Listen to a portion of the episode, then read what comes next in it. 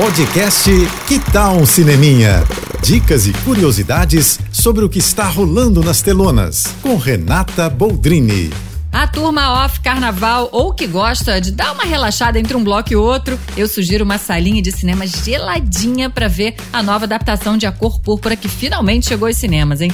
Filme lindo, gente. Essa nova versão não é um remake do clássico de 1985, tá? Dirigido pelo Spielberg. Essa é uma adaptação direta do musical, que foi sucesso na Broadway entre 2005 e 2007, produzido pela Oprah Winfrey, que foi uma das protagonistas do primeiro filme e agora é a produtora desse filme também, junto com Spielberg. E sabe que foi a própria Oprah que passou a mão no telefone e pediu a permissão pro Spielberg, né, pro filme acontecer.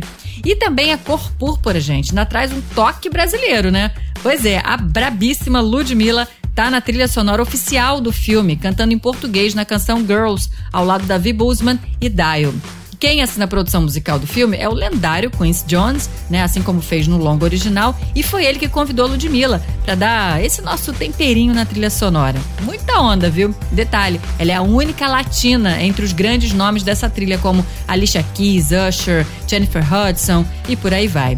O filme está concorrendo ao Oscar em uma categoria, atriz coadjuvante, para Danielle Brooks. Vale a pena conferir essa versão, hein? As músicas são lindas e o filme também. É isso. Se quiser mais dicas ou falar comigo, me segue no Instagram, arroba Renata Boldrini. Tô indo, mas eu volto. Sou Renata Boldrini com as notícias do cinema. Você ouviu o podcast Que Tal um Cineminha?